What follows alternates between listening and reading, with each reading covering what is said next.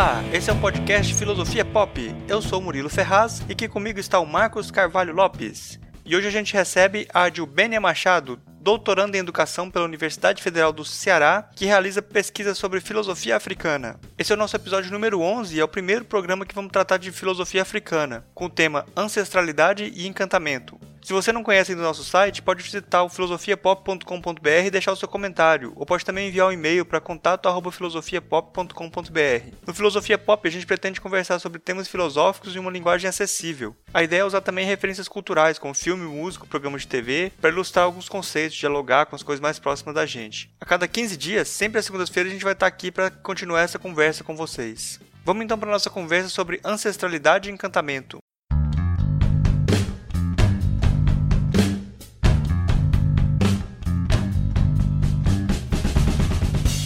Hoje a gente está recebendo aqui no programa a Adilbênia Machado, que ela é mestre em educação e desenvolve pesquisas sobre ancestralidade africana na Universidade Federal da Bahia. É, eu gostaria de pedir primeiro para você se apresentar aí para o pessoal que não te conhece, quem é você e com quem você trabalha hoje. Então, eu sou filósofo, né? Eu tenho uma graduação em filosofia pela Estadual do Ceará.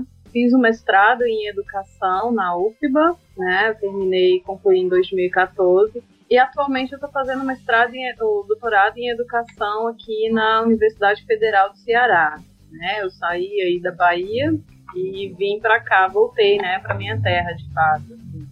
Mas continuo desenvolvendo trabalhos com as pessoas com quem eu trabalhava, especificamente o meu orientador, né, o meu ex-orientador, o Eduardo Oliveira, que foi quem de fato criou essa a filosofia da ancestralidade. E no mestrado eu, eu, trabalhei com, com a filosofia africana ensino de história e cultura africana e afro-brasileira, né, tendo a ancestralidade e o encantamento como os princípios formativos, princípios para a formação. No doutorado eu estou dando uma certa continuidade, mas já com alguns outros olhares. A nossa conversa aqui de hoje vai ser sobre filosofia africana e ancestralidade. Eu gostaria de começar perguntando para a Dilbênia o que, que é a ancestralidade. O que é a ancestralidade, né? Eu até brinquei uma vez que quando Santo Agostinho ele fala sobre o tempo, né? E aí ele diz: "Não me pergunta o que é o tempo, eu sei, e quando me pergunta eu já não sei". Às vezes eu brinco um pouco até mesmo com relação à, à ancestralidade. Falar de ancestralidade para mim era, era um pouco complicado, até um certo modo assustador, porque eu acho que é uma responsabilidade muito grande. Porque você não pode falar por falar desde leituras, né? Ancestralidade é um modo de vida, costumo dizer que é uma coisa que está dentro da gente, que nos acompanha no nosso cotidiano, que ela é invisível aos olhos, mas é visível ao coração e que a gente não sente com as mãos, mas com a pele, né? Então é ela que me diz de onde eu venho, ela que me dá segurança para estar aqui, para seguir, né? Ela também é um conceito de, de ética, né? É ela que vem pautando as minhas ações políticas, sociais. E falar de ancestralidade é um modo de estar no mundo, né? Viver essa ancestralidade eu acho que do jeito que você descreveu a ancestralidade, fica parecendo que para você se aproximar dela, você precisa de algum tipo de abertura, né? Essa abertura pressupõe algum tipo de exercício espiritual, eu diria assim. Eu vou perguntar já pelo termo que você usa na sua dissertação, o, o encantamento. Ele pode ser produzido, esse encantamento parece ser o primeiro passo na minha interpretação para a ancestralidade? Na verdade, a gente sabe que inicialmente esse termo ancestralidade ele era usado apenas nos terreiros, né, de, de religiões de matriz africana. É, mas já no século XX, né, e, e, principalmente agora, nesses últimos tempos, a ancestralidade saiu do campo, né, do, do de dentro do terreiro para fora, né, para também agir fora dos terreiros, né. A gente costuma dizer que a ancestralidade é o que é o, é o conceito maior que vai explicar tudo aquilo que refere às africanidades no Brasil. E, na verdade, para eu falar de uma ancestralidade, eu não teria que ter essa iniciação, né, como você falou seria uma iniciação espiritual, assim, né? Mas de ter uma abertura, eu comigo mesma, de reconhecer a minha origem. Quando eu reconheço a minha origem, vou buscar essa ancestralidade, eu reconheço uma ancestralidade africana, certo? E esse encantamento também não está dentro do campo religioso, mas é um, no momento que eu reconheço essa ancestralidade e essa ancestralidade é o que dá potência para as minhas ações, eu me encanto. E é esse encantamento que fará com que as minhas ações sejam pautadas por essa ancestralidade africana, por uma ética do cuidado de si, cuidado do outro, né? Então ela está um pouco, não, não seria uma iniciação, não seria, não está ligada ao campo espiritual, porque quando a gente se pensa na cultura africana, a gente não está separado, né, da nossa espiritualidade, assim, é tudo muito junto. Então eu cuido do meu corpo, eu estou cuidando do meu interior, né? Eu estou cuidando daquele que está próximo a mim, né? Então, o corpo é, é, é, sagrado e o outro não é um estranho a mim. Então, eu me cuido e eu cuido do, de, todo, de tudo aquilo que está à minha volta. O encantar seria me responsabilizar socialmente pelo meu estar no mundo, e estar que não é solo, né? Você sempre falando sobre as raízes africanas, sobre a ancestralidade africana, a pessoa que está ouvindo, em geral, não tem muito contato com a filosofia africana como em geral. Eu gostaria que você desse uma falasse brevemente sobre as principais correntes da filosofia africana, se você puder. Eu, eu, eu vou falar um pouquinho da minha história, porque eu acho que é bacana falar sobre uhum. isso, assim, que, que, durante todo a, a, minha história escolar eu não estudei é, sobre África, a não ser aquilo que a gente sempre vê, né? Que é uma África completamente inventada, mas uma, uma invenção negativa, né? Do escravizado que veio para cá sem história e a gente sabe que não é isso que acontece, né? Desde sempre eu, eu costumo dizer que eu nem sei porque eu quis fazer filosofia, nunca vi estudar filosofia, mas queria muito fazer filosofia. E entrar no curso de filosofia foi interessante, mas ao mesmo tempo um pouco angustiante, porque lá também você não estuda sobre, pelo menos no curso que eu fiz aqui, eu terminou em 2006, 2007, eu nunca vi falar de uma filosofia latino-americana, uma filosofia africana, né? E mal a gente escuta falar de uma filosofia brasileira. E quando escuta falar de uma filosofia brasileira, é uma filosofia que na verdade é uma cópia, né? Não seria uma filosofia genuína, né? E aí eu comecei nessa minha questão, no momento que eu reconheci essa minha ancestralidade africana, eu, eu, decidi que eu tinha que pesquisar a filosofia africana, né? Porque eu estaria falando de mim, eu estaria falando para o meu povo, eu estaria falando com o meu povo e desde a minha história, né? que também, por acaso, eu nasci no sertão aqui do Ceará, mas lá eu também não, na minha família não tinha vivências de africanidades, a não ser as vivências que eu fui reconhecendo depois, né, o modo de ser, a alimentação e diversas experiências, assim, que eu fui reconhecendo como africanas a partir do momento que eu fui conhecendo um pouco sobre isso, né, eu não sabia de onde vinha, mas eu sabia que era de do período inicial daqueles que formaram o Brasil, assim. E aí no curso de filosofia eu comecei a pesquisar filosofia africana, foi um pouco difícil inicialmente porque é muito complicado a gente encontrar material, né, de filosofia africana. E algumas pessoas até dizem que na minha dissertação eu faço um pouco de historiografia da filosofia africana. Mas eu acho que realmente foi necessário, a partir do momento que eu não tinha de fato, material que me falassem o que, o que seria essa filosofia africana, me apontassem as suas correntes, e foi uma escolha minha, de fato, trabalhar com as correntes, porque eu acho que a gente precisa né, ter um, digamos assim, um guarda-chuva, que seria o que é essa filosofia africana, suas correntes, e depois escolher em que lugar você vai estar dentro daquelas correntes. A gente sabe que as correntes ainda estão em fase de desenvolvimento, até porque essa filosofia africana contemporânea que eu venho pesquisando, ela é muito recente, né? Ela vem da década de, de 40, mais especificamente do ano de 1945, com uma obra de um que é interessante até trabalho, que é a filosofia Banto, do Plácio de Tempos. Plácio de Tempos é, na verdade, um padre belga que estava no Congo e ele resolveu criar um material didático onde pudesse facilitar a colonização. E aí ele começou a pesquisar sobre esses povos. E aí ele escreveu esse livro chamado Filosofia Banto.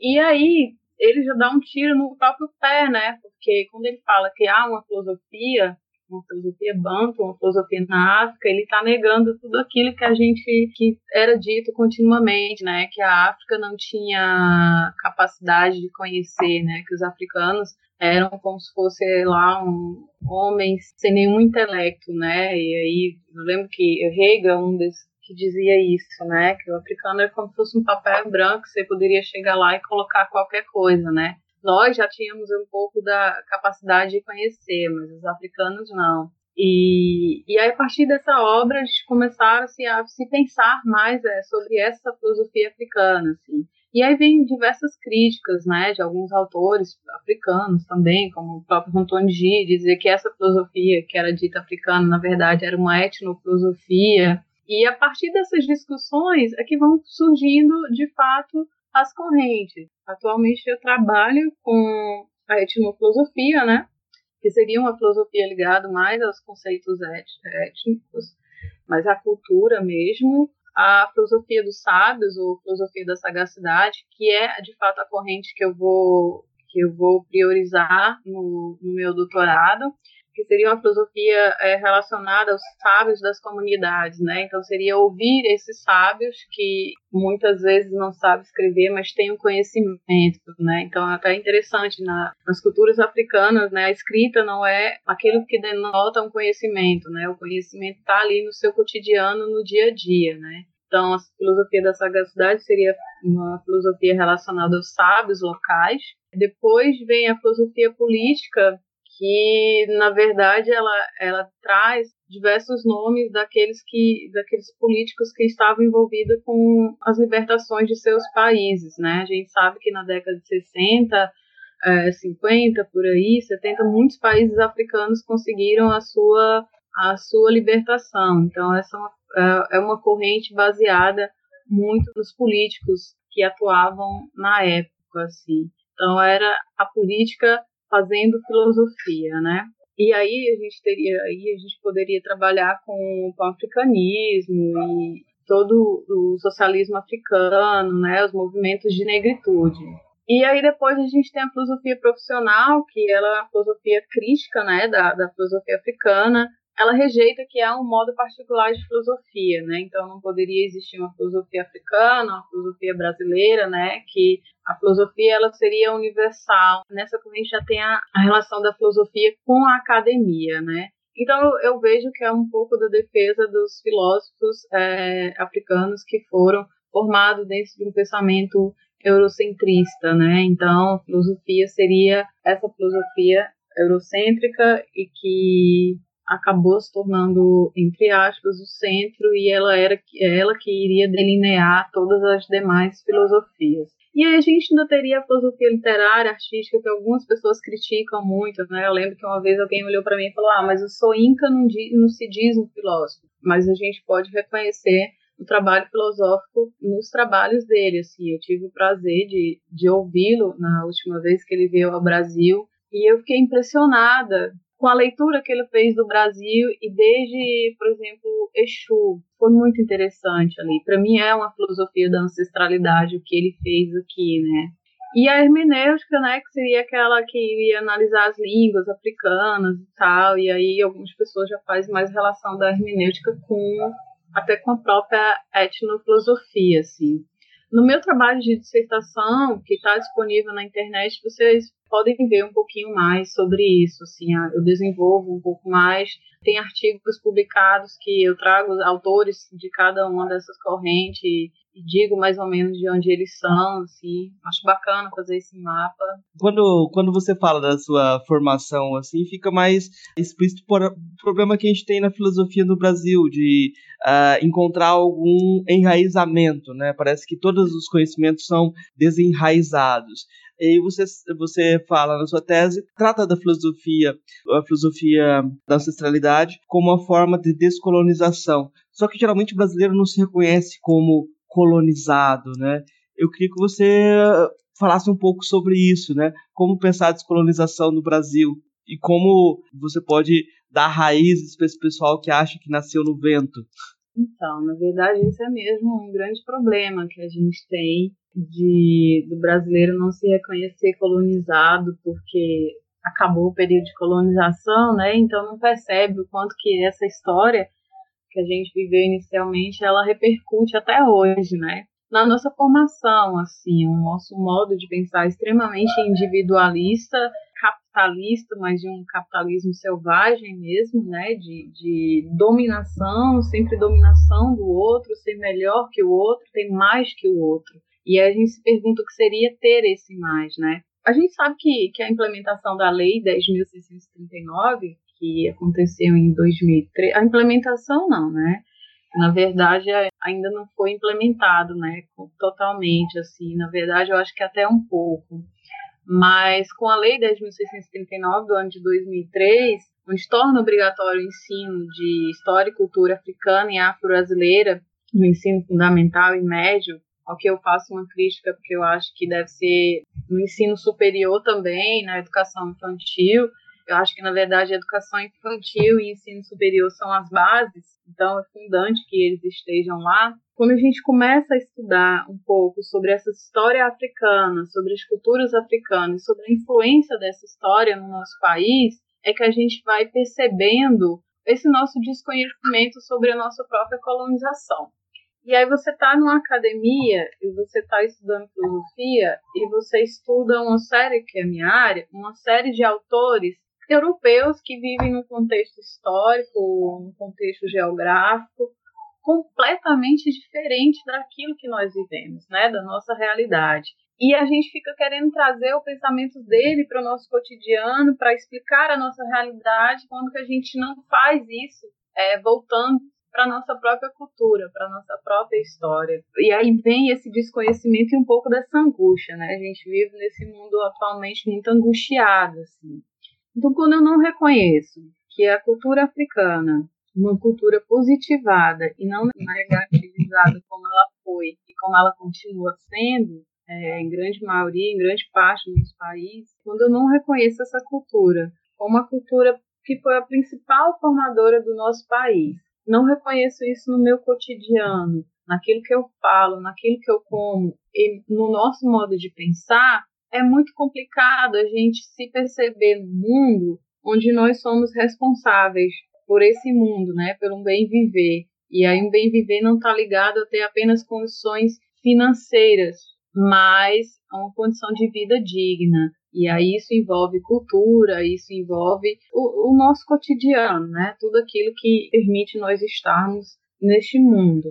Então, para mim era muito angustiante essa questão de eu ler um autor europeu que nunca veio aqui e a gente via muitas vezes na, na meus professores não buscavam e não levavam para gente nem nem eu já cheguei a ouvir um professor dizer que não era importante conhecer sobre a história desse autor isso para mim é muito enlouquecedor, porque eu acho que a história da pessoa é que, de fato, faz com que ela tenha aquele pensamento que ela tenha, né? Com que ela produza e defenda aquilo que ela está defendendo. Então, assim, a gente vive num contexto onde eu não conheço a história do meu lugar, né? Do lugar onde eu vim, do lugar onde eu estou. E aí fica muito complicado a gente saber onde a gente vai, para onde a gente vai, né? Então eu acredito que quando você conhece a sua história e você valoriza a sua história, e aí seria você se encanta com a sua história, você começa a enraizar o seu pensamento. Como filósofo, a gente começa a pensar a filosofia desde os nossos nosso chão, né? Como, como a filosofia da ancestralidade diz assim. Então é importante conhecer a nossa realidade e descolonizar o nosso pensamento, assim, né? De, de não reconhecer é, de fato todas as nossas origens, todas as culturas que nos influenciaram, a gente começa a perceber que o negro, que até hoje, no século XXI, continua sofrendo racismo, continua sofrendo com até na questão das condições sociais, a gente não entende, não aceita, condena, e a gente não entende que isso é fruto de, da nossa história, né? Quando o africano veio para cá escravizado, a partir do momento que ganhou, coloca um monte de aspas aí, a sua liberdade não tinha como trabalhar, não tinha, não tinha um lugar, né? Ao contrário do que quando os italianos, por exemplo, vieram para cá, né? Tinha, recebia seu salário, né? Tinha um lugar onde trabalhar, tinha um lugar de moradia. Então a gente não entende, por exemplo, o porquê das cotas. A gente não entende e muitas vezes a gente é obrigado a escutar que a gente está sempre reclamando, né? Nós negros estamos sempre reclamando. Então a gente precisa estudar um pouco de história, mais uma história do Brasil e procurar aquilo que não é escrito nos livros didáticos, nos livros que nossos professores, em grande maioria, passam para a gente. Assim. Então, conhecer a nossa história seria enraizar nosso pensamento e ter consciência que a tradição, que a ancestralidade, não é imóvel, está se movendo continuamente, mas respeitando é, a cultura dos nossos ancestrais, né? Então é, é um movimento contínuo, porque a gente está em, em, contínuo movimento, né? Quando a gente para de se movimentar, a gente acaba, né? E infelizmente a gente vivemos numa cultura onde quando você morre, você morre, assim. E na cultura africana até a questão da morte é completamente diferente, né? Seria um novo, um novo começo, um retorno. E aí eu até lembro da, de um conceito de força vital, né? Lá da filosofia Banto, que na verdade eu acredito que esse conceito da, da filosofia vital, da força vital, ele foi fundante para o pensamento até da, da, ancestralidade. A gente vê muito, Muniz Sodré fala muito sobre a força vital, assim, quando a gente tem essa força, esse respeito dentro da gente, esse amor por, nós mesmos, esse respeito pela nossa comunidade, a consciência que nós só somos porque vivemos em comunidade, quando a gente morre, a gente transmite todas essas coisas boas para nossa comunidade, né? Então é um eterno retorno contínuo, assim, né? É um movimento contínuo. Quando o pessoal critica o movimento negro, falando do, que a escravidão já passou, já é parte do passado, parece que eles esquecem que faz pouco mais de 100 anos que teve a abolição da escravatura, que em termos históricos isso é ontem, né? Isso é agora, não, não passou, tá aí ainda o, o, legado que isso deixou tá aí ainda pra gente cuidar, pra gente lidar com isso, né? Não é uma coisa que pertence ao passado, a gente tem que olhar só daqui para frente, né? É, exatamente. Acho que o grande problema na atualidade é esse desconhecimento histórico, sabe? A gente conhece muito pouco da nossa história, né? E aí acaba sendo que esse passado é, torna esse passado distante para não se responsabilizar pela atualidade, né? Porque a partir do momento que a gente percebe que esse passado não é um passado efetivamente, é, ou seja, ele também não está distante, a gente se responsabiliza e começa a compreender a nossa realidade de um modo diferente, entender as coisas de um modo diferente. Então, assim, a partir do momento que você entende esse passado, reconhece que esse passado ele não é tão passado assim, ele está absolutamente presente no nosso cotidiano, a gente começa a discriminar menos. E aí um dos grandes, um dos grandes objetivos da, da Lei 10.639, né, ensino de história e cultura africana e afro-brasileiro, seria essa questão do educar o olhar. O que é o educar o olhar? É educar o modo como nós vemos esse outro, que a gente tem mania de estar sempre excluindo o outro, está sempre colocando um outro fora, enquanto que ele está dentro. Ele faz, nós fazemos parte de um mesmo movimento de um mesmo de, do, do mundo, né? E aí o mundo não está completamente desligado, assim. A gente vive numa teia, né? Costumo trabalhar com a teia, né? Adoro teia. E, e eu realmente compreendo, compreendo o mundo assim numa teia. A gente está numa teia, então a gente tem que ter essa preocupação. A partir do momento que você cuida do seu lugar, você está cuidando um pouquinho do mundo.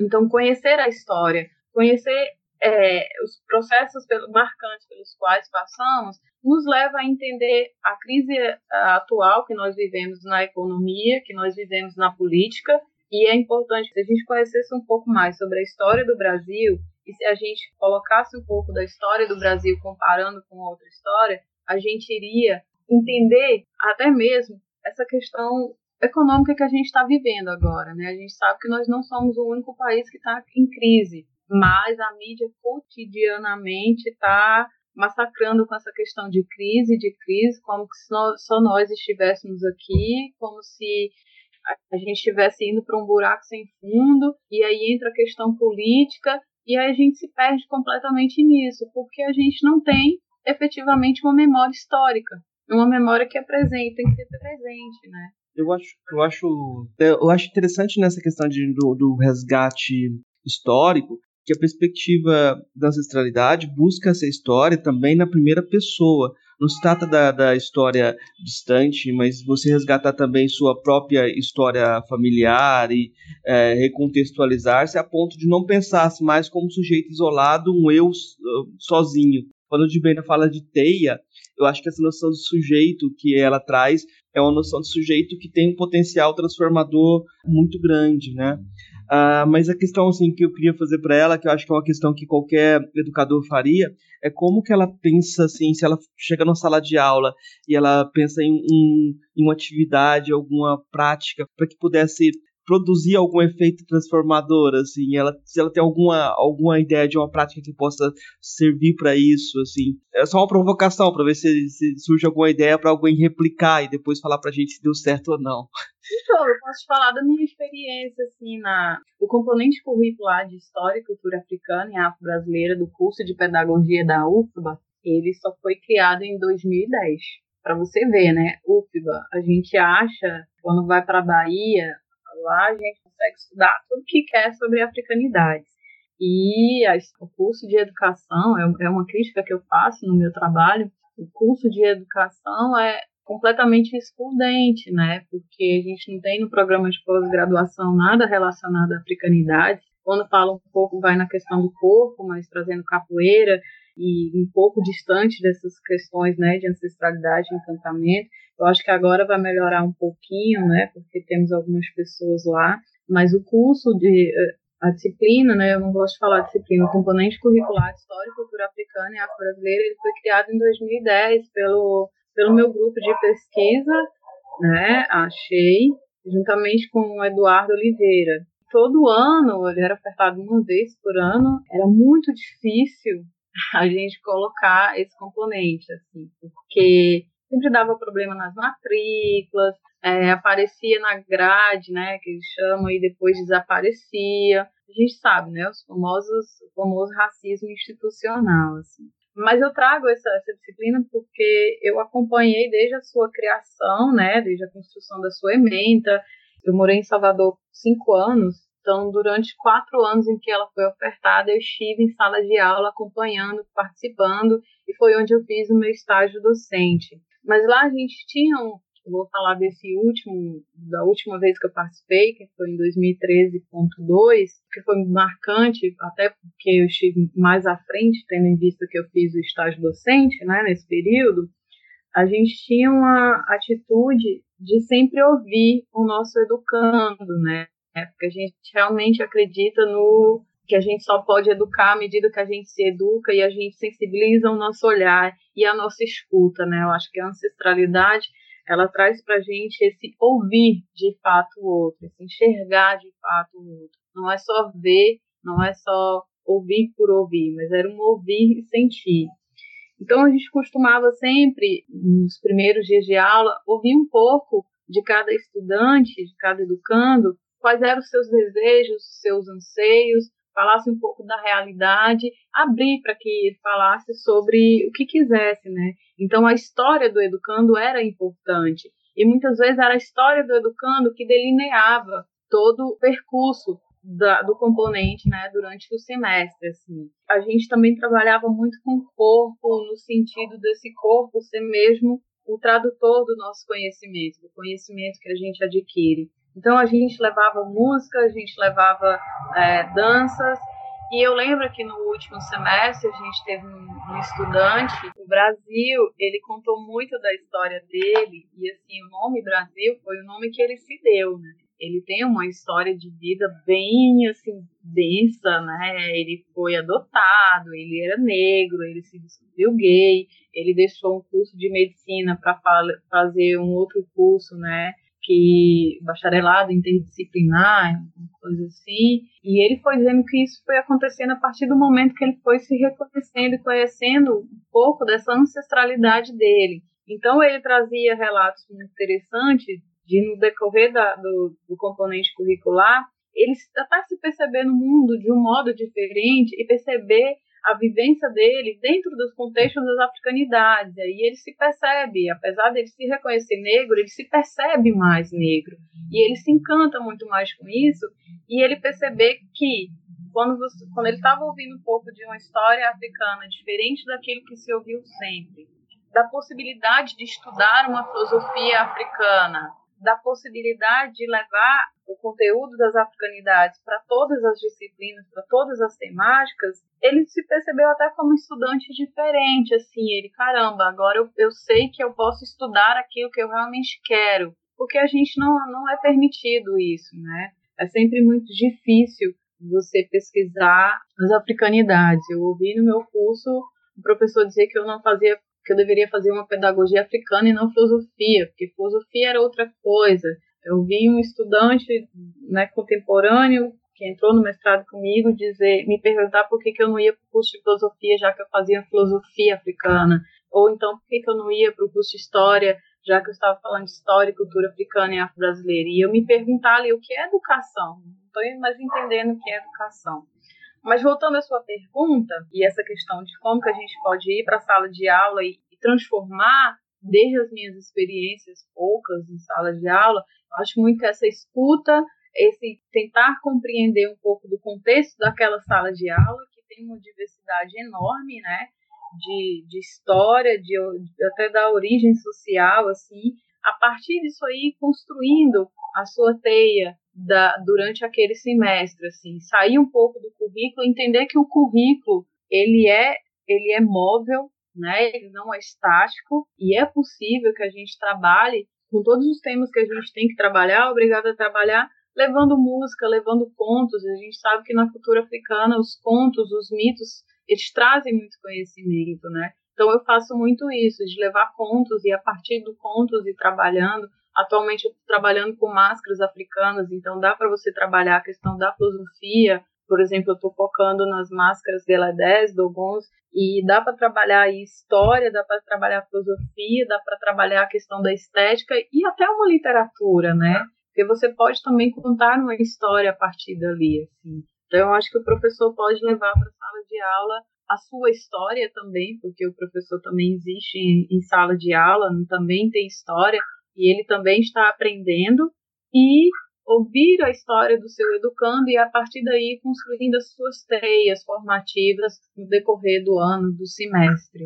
Não sei se eu respondi aí. Respondeu. Sempre quando você faz sua autobiografia também, você está respondendo. Eu acho que concordo totalmente com isso. A gente só faz autobiografia o tempo todo e tenta se conectar. É, porque a gente pensa no falar desde as nossas vivências, nossas experiências, sair um pouco só da experiência do, de um outro que você lê, mas ter a sua experiência. Foram as minhas experiências que me deram a possibilidade, na verdade, a necessidade assim de falar de uma ancestralidade, porque eu fui estudando filosofia africana e chegou um momento que que se eu não falasse de ancestralidade, ela não fazia sentido aqui, tendo em vista que a gente fala sempre que a gente não faz uma filosofia para o outro, pelo outro. Eu não estou falando por esse outro, né? Eu estou falando com esse outro, e um outro onde eu me reconheço também. E eu realmente acredito que é a ancestralidade que me permite falar de uma filosofia africana, tendo em vista que eu me reconheço uma africana nascida cá, né? Fruto da diáspora, uma africana que não nasceu na África, mas que tem a África nascida em si. Então, eu acho que é importante falar de ancestralidade e ter a concepção de falar de ancestralidade é falar das experiências, da sua vivência. Acho que pegando bem nesse sentido de falar de, da vivência, a gente pode ver também que a grande parte dos até dos líderes negros que a gente vê da, dos Estados Unidos, dos direitos civis e dos filósofos também, a grande parte vem de uma perspectiva masculina, são homens falando basicamente para homens. E aí, como a, na sua vivência, assim, eu acho que é importante você falar também pra gente como é que é fazer filosofia como assumindo, assim, uma condição de, uma, de mulher negra, né? Que é, que é uma, uma, outra vivência, uma outra posição, né? Eu vou focar um pouco mais nisso agora no doutorado, porque chegou o momento que eu tenho que falar, né? Assim, eu costumo dizer assim, eu já recebi um pouco de críticas, né? Eu convivia com algumas feministas e eu recebi um pouco dessa crítica, assim, Adil, você tem que se falar, falar um pouco mais como mulher, dizer como é que é, eu sou mulher. E aí eu costumo dizer, ah, mas eu não tenho essa, eu sou, eu tenho tanta consciência do que eu sou e de que eu sou essa mulher negra, que eu não tenho ainda essa necessidade de falar, né? Então, a minha fala, na verdade, está na ação, né? Eu não preciso pedir licença ao mundo masculino para fazer filosofia, para criar uma filosofia, para pensar a filosofia e para me refletir nesse mundo. Então, acho que a minha ação em si já é uma escala. Mas é importante, assim, porque a gente vê quantidade de, filósofos homens na filosofia, seja ocidental, que seja oriental, que seja africana ou brasileira, é bem superior a a quantidade de mulheres. E aí é, a, a gente aí você já vai volta para aquela questão que você colocou, né, a colonização, né? Então a gente tem que se descolonizar para se permitir fazer isso. Eu não sei, às vezes é complicado assim. Aí olha para você diz: "Ah, mas você é uma menina, Aí, enfim, tem, tem tudo isso, assim. E uma série de outras questões, de assédio, coisas são desagradáveis, assim, eu já passei por isso. É complicado, então, digamos que a minha ação, a minha fala, ela tá nesse, nesse meu cotidiano, no me autorizar a fazer, assim. E reconhecer que algumas pessoas tiram um pouco da credibilidade do seu trabalho por você ser uma mulher, assim né? E, e, aí vem uma série de questões que eu nem gostaria de entrar aqui. Eu vou fortalecendo o meu trabalho a partir do momento que eu vou desenvolvendo, a partir do momento que eu vou vivenciando também e percebendo até. Eu já percebi algumas coisas em relação à minha dissertação que eu acho que isso já está um pouco ultrapassado. Então a minha experiência, a minha vivência vai, vai falando. É, mas atualmente eu estou com um pouquinho dessa Acho que por isso que eu vou trabalhar com as máscaras de la 10, né, que é basicamente do mundo feminino, para trazer um pouco da voz da mulher nesse espaço tão masculino, masculino não masculinizado, né? Quando a Dibena fala que a atuação dela é a resposta que ela dá, e se você pegar o índice, o que o pessoal usa na academia para medir a atuação, é o currículo Lattes, né? Então você tem que olhar o Lattes da pessoa para ver se a pessoa merece o crédito dentro da academia. E se você olhar o currículo Lattes da Jubene, você vai se impressionar. Você vai se impressionar porque tem muita publicação e muito trabalho de qualidade no Brasil, no exterior. Esse nível de diálogo para alguém que está no caminho da formação, no meio da formação, terminou o mestrado agora, é, que mudou de área, é algo totalmente incomum então, como pesquisadora, né, dentro da academia, já se impõe. Eu estou dando um depoimento aqui, porque eu vi o trabalho, né?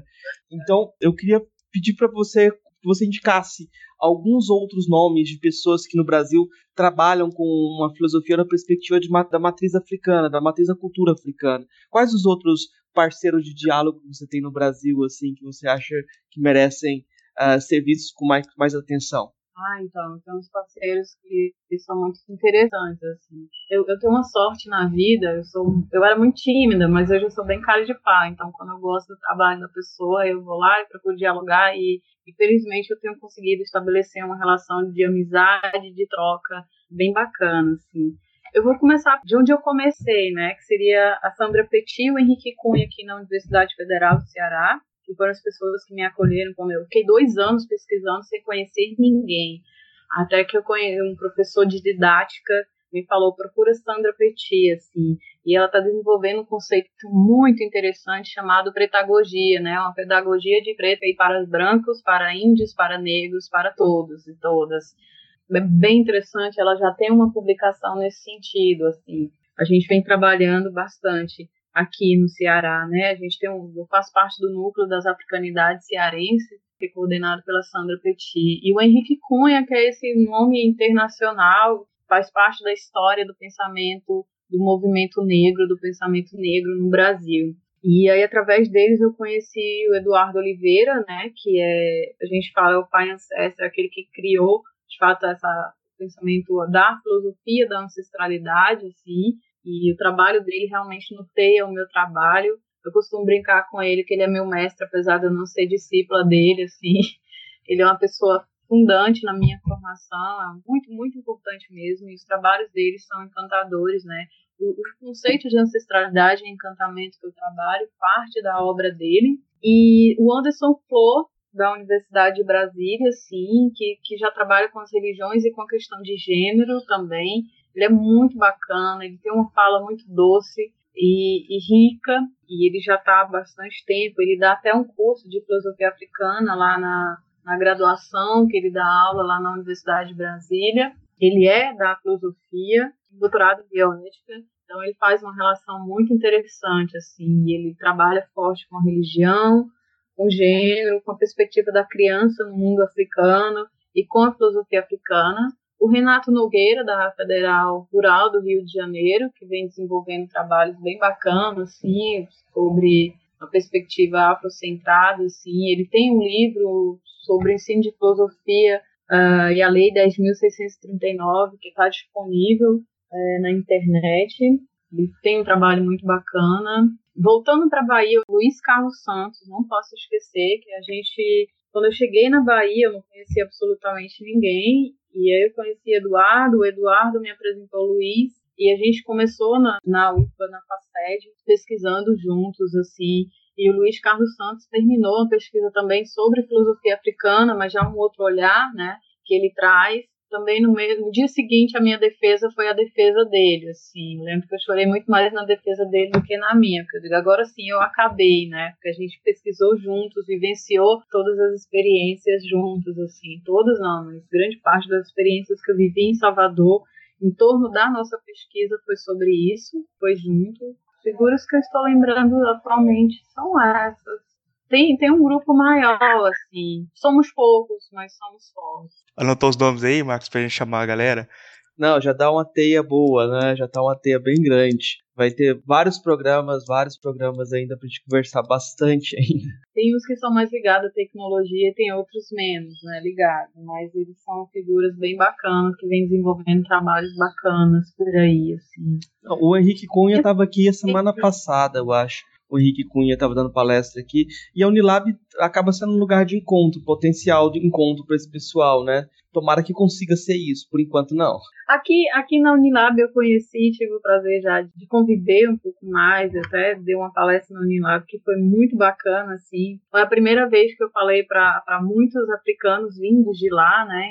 Foi muito bacana o resultado, porque eu me preocupo com a escuta do outro e como que o outro vê. Falar para um, uma turma, sei lá, 90% era de africanos vindo de alguns países. E foi muito interessante o retorno. Então é bacana que você percebe que está indo num, num caminho interessante, né? Eu não vou dizer no caminho certo, porque esse dualismo certo e errado me incomoda um pouco, mas está indo no caminho, está traçando uma história bacana de e com respeito. Acho que o fato de respeitar a pesquisa, ela pondera a pesquisa e que é o Luiz Tomás, o professor Luiz Tomás, assim. E tenho dialogado um pouco com de outras áreas, assim. Aí, se vocês puderem pegar uma pessoa, Cola, é um filósofo de Camarões.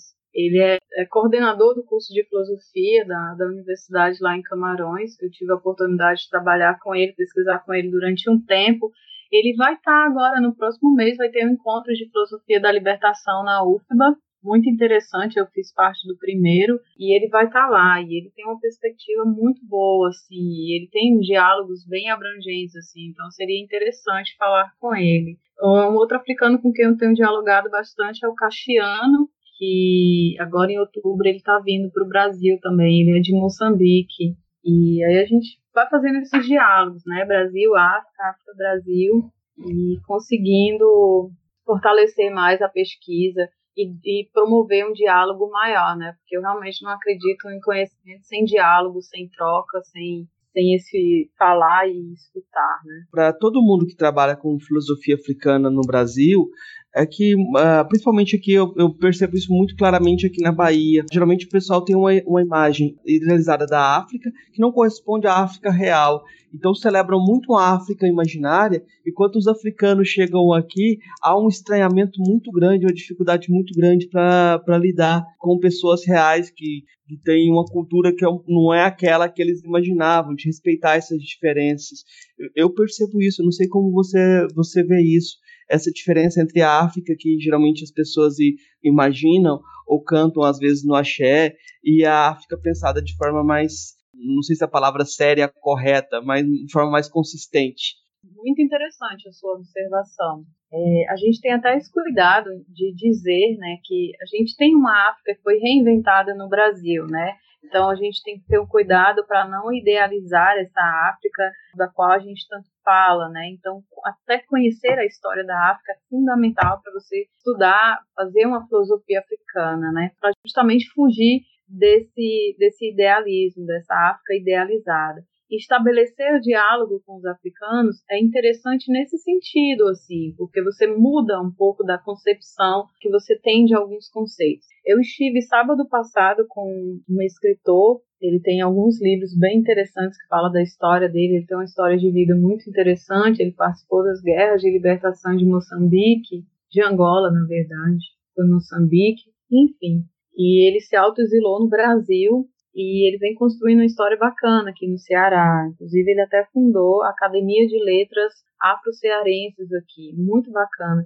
E ele veio, ele leu a dissertação e pediu para conversar comigo. E aí uma das coisas que ele tocou foi o próprio conceito de ancestralidade, que ele fala que na verdade quando a gente fala dessa ancestralidade, a gente está falando do que ele chama de africanidades. E então ele queria entender um pouco, mas essa ancestralidade não é essa africanidade? Eu entendo o conceito de africanidade, a gente trabalha com essas africanidades, mas eu acho que ancestralidade essa, essa africanidade que é para o africano, para o africano né, o que diz quem, quem eles são, né, a gente fala que a ancestralidade é aquilo que liga toda, toda essa cosmovisão africana no Brasil. Então eu compreendo que a cosmovisão africana em África é delineada por esse conceito de africanidade. E para a gente seria a ancestralidade, né? Então ele estava tentando entender um pouco, até ligando mesmo a ancestralidade a essa questão consanguínea, né? que no Brasil a ancestralidade ela não tem mais uma relação apenas familiar, né? Essa questão sanguínea mesmo, da origem familiar. Ela está para além disso. Por isso que eu falei que é que você sente, mas você toca, né? Que você que você vivencia a ancestralidade, mas você não tem algo que você toca, assim. É um sentir mesmo, é o viver, é um vivenciar.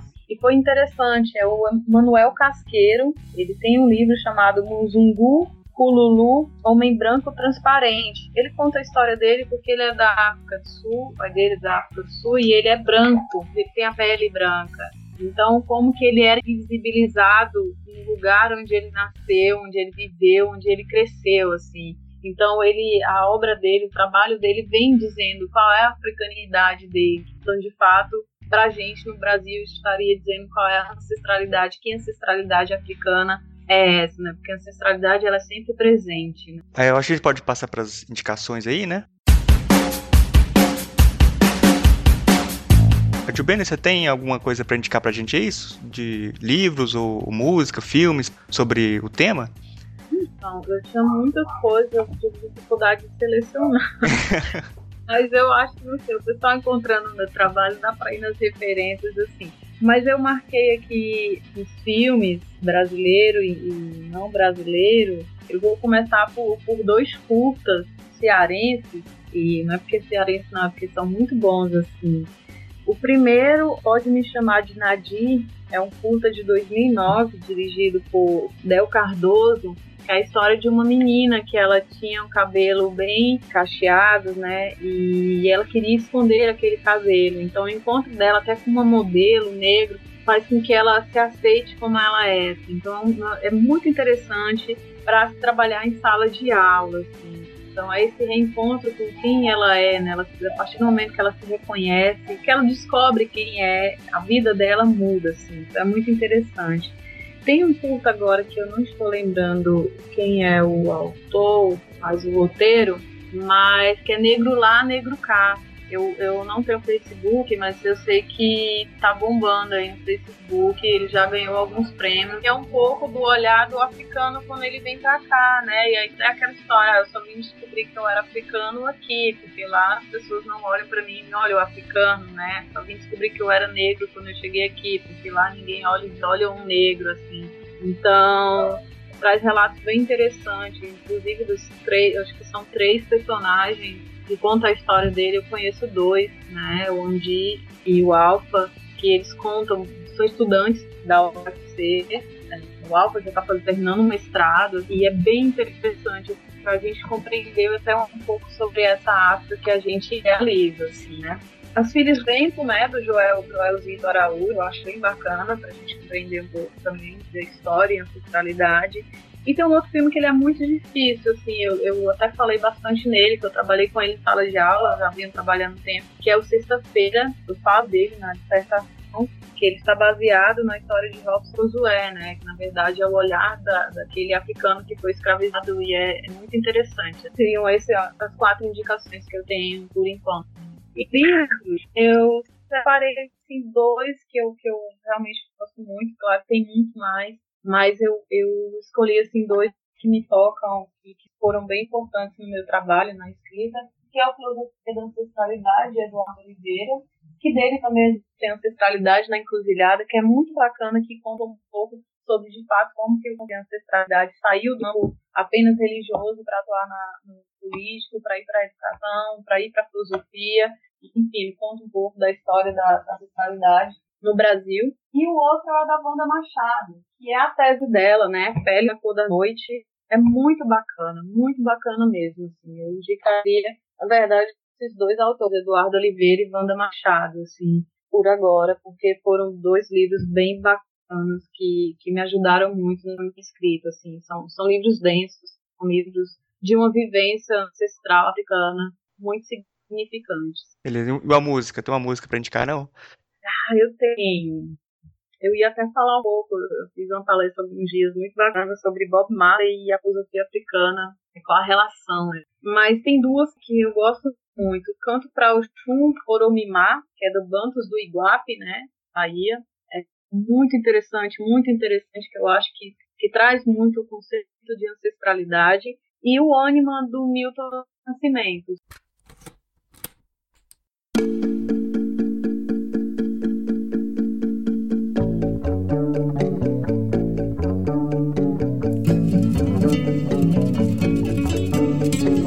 Lapida, minha procura toda trama lapida O que o coração, com toda a inspiração Achou de nomear, gritando alma Recriar cada momento belo já vivido Ir mais, atravessar fronteiras do amanhecer E ao entardecer, olhar com calma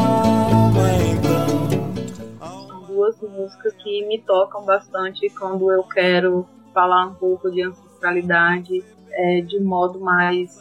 Porque a gente fala que encantamento ele tem. não é só a coisa feliz, né? Não é só essa alegria do tentar, mas também é um lado triste quando a gente está angustiado do que falar de uma filosofia africana, de uma filosofia da ancestralidade, é ter a vivência ali em xeque continuamente assim, a gente se questiona e questiona continuamente. Então, em alguns momentos é, é cansativo no sentido de você tocar nas suas feridas, na ferida da sua história, e aí eu não penso a minha história individual, né? É um pouco doloroso, assim, então é, é difícil você viver, pensar a ancestralidade e tê-la na sua vida, ter esse respeito e desenvolver, né, um pouco, porque você está se questionando continuamente. Então, o encantamento ele tem mais de uma fase, né? Uma alegria do pensar, mas também a angústia do pensar, ver o pensar, o refletir. Seriam essas duas. Tem um texto, eu vou indicar um texto, é um artigo muito interessante da Camila Ribeiro, de boca perfumada a ovos dóceis e limpos, ancestralidades africanas, tradição oral e cultura brasileira. É um texto curto, mas muito bom, muito bom mesmo. A gente vai colocar tudo aí na, nas referências no site. Marcos, você tem alguma indicação aí? Não, antes de fazer a indicação, eu vou, vou fazer o papel dos nossos ouvintes, comentadores. Você falou que deu a Adbenia falou que deu uma palestra sobre Bob Marley e a filosofia africana, algo assim. Eu tenho certeza que quando o pessoal começar a ouvir isso, eles vão cobrar da gente. Por que, que a gente não perguntou para ela falar pelo menos um pouquinho disso? Um amigo tem um programa de rádio, ele é da filosofia também, e era aniversário do Bob morte de Bob Marley. E aí eu fui fazer essa relação de Bob Marley com a filosofia africana pelo viés da ancestralidade, né? E aí, eu, eu para mim, é muito essa questão do Bob Marley, ele, ele é um cara que ele realmente buscou a descolonização, né? Através da música, através das palavras, através da poesia dele, ele buscou essa descolonização que eu falo descolonização do olhar no sentido dessa descolonização política, social e do nosso pensar, do nosso modo de ver né, o mundo. E se a gente for ver, ele é contemporâneo das, das independências né, dos países africanos. Assim. E aí é interessante fazer essa relação, porque eu vejo que, que se eu comparo Bob Marley com a filosofia africana, eu vejo que é o reconhecimento dessa ancestralidade africana e essa busca por uma emancipação que faz essa ligação, que faz possível, né, pensar. Então seria interessante trabalhar as músicas de Bob Marley, tem a música dele War.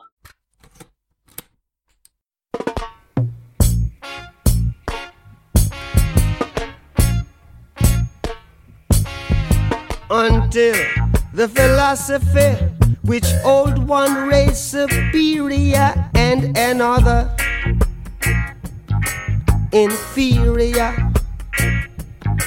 is finally and permanently discredited and abandoned. Everywhere is war.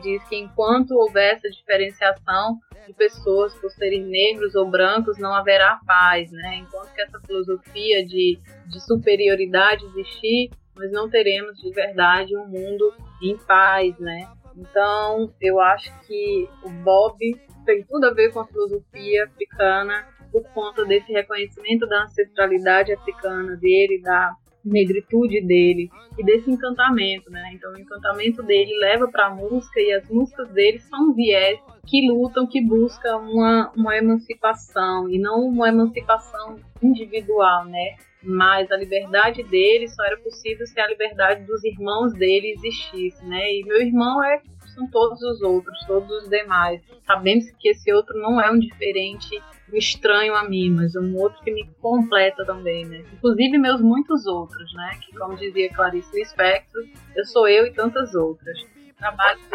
é de uma emancipação psicológica, intelectual, política, muito bacana. Você dança, você mexe com o corpo, você mexe com, com tudo que tem dentro de você, você canta e você se liberta, né? Dessa colonização aí que nos submeteram, nos submetem cotidianamente. Acho que a gente devia ter começado falando de Bob Marley. eu preciso escrever um texto assim, porque foi bem bacana. Eu escrevi muitas coisas na minha agenda e foi bem bacana. Eu acho que dá pra gente fazer um programa depois sobre música africana e filosofia. E tratando de ancestralidade, também tratando de tudo, né? Ah, eu vou indicar agora, eu vou indicar o Sistema Calacuta, que é o DJ Sankofa e o Dudu Caribe, dois parceiros aqui no projeto da Unilab, são dois músicos uh, muito interessantes, que eles formam esse sistema, a união de do, do, dois músicos uh, divulgando música africana no Brasil. Eu acho que é uma, uma dica interessante. Eu vou repetir uma dica que a Jubena fez, que eu acho que é, é importante o livro do Renato Nogueira, O Ensino de Filosofia e a Lei 10.639, acabou de sair é, publicado de forma numa editora grande. E eu acho que agora com mais facilidade de distribuição é fácil de você encontrar esse livro.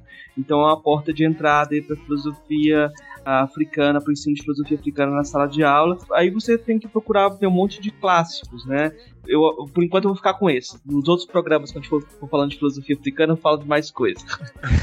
é bacana lembrar pessoal que a gente tem o, o História Geral da África, né? Que são oito volumes riquíssimos, assim, está disponibilizado na internet, né? Porque às vezes o pessoal fala que não tem. É, tem muito livro. Tem um, já que mais um livro só para fechar, então, Tornar-se Negro da Neuza Santos Souza. É um livro que está fora de estoque, tá, você tem que procurar ele no sebo, mas eu vou indicar porque é um, um, livro bem marcante nessa ideia de autodeterminação, da pessoa se autoafirmar.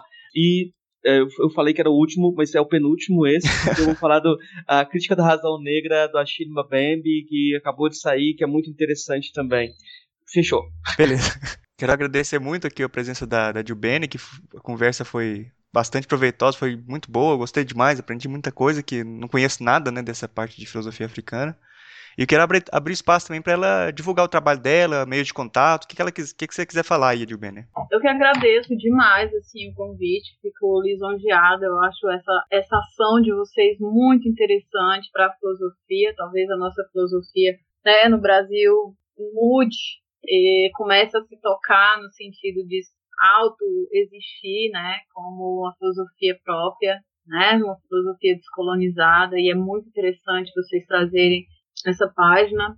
Esse trabalho assim porque a gente vê como é a, a filosofia ela realmente faz parte do, do, cotidiano né? Não é não é essa, essa coisa do outro mundo né? Como a gente até aprende um pouquinho assim como se fosse algo, algo completamente impossível para se tocar sei lá. Eu acho muito bacana e eu agradeço fico realmente lisonjeada pelo convite e feliz assim de participar dessa atividade os meus contatos tem um e-mail, adilmachado.yahoo.com.br. Eu não tenho Facebook por enquanto, mas estão me obrigando a fazer. Então, em breve terá.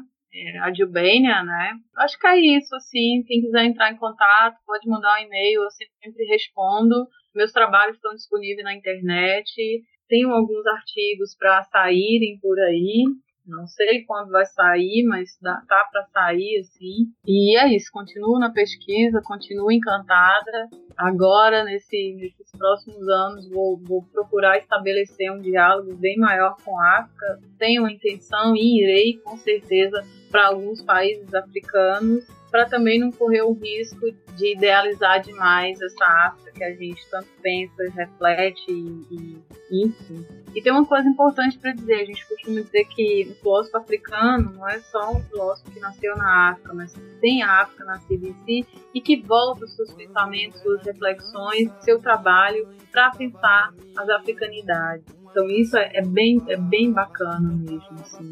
Eu não penso que um filósofo, um pensador, seja alguém que tenha um diploma.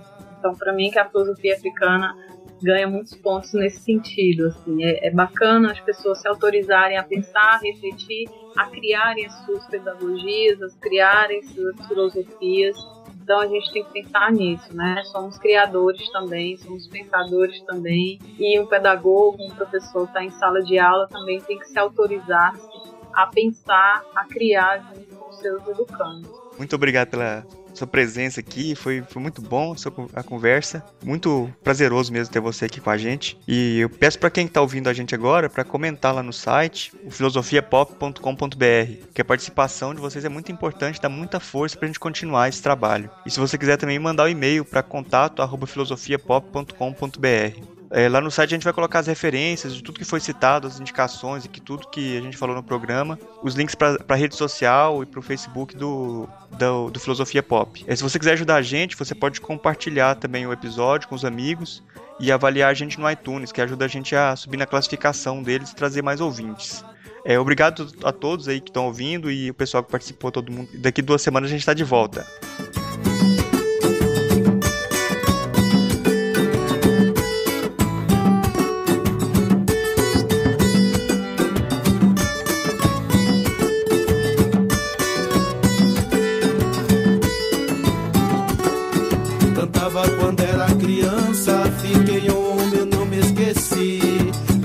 Canção Yorubá que não sai de dentro de mim. É assim.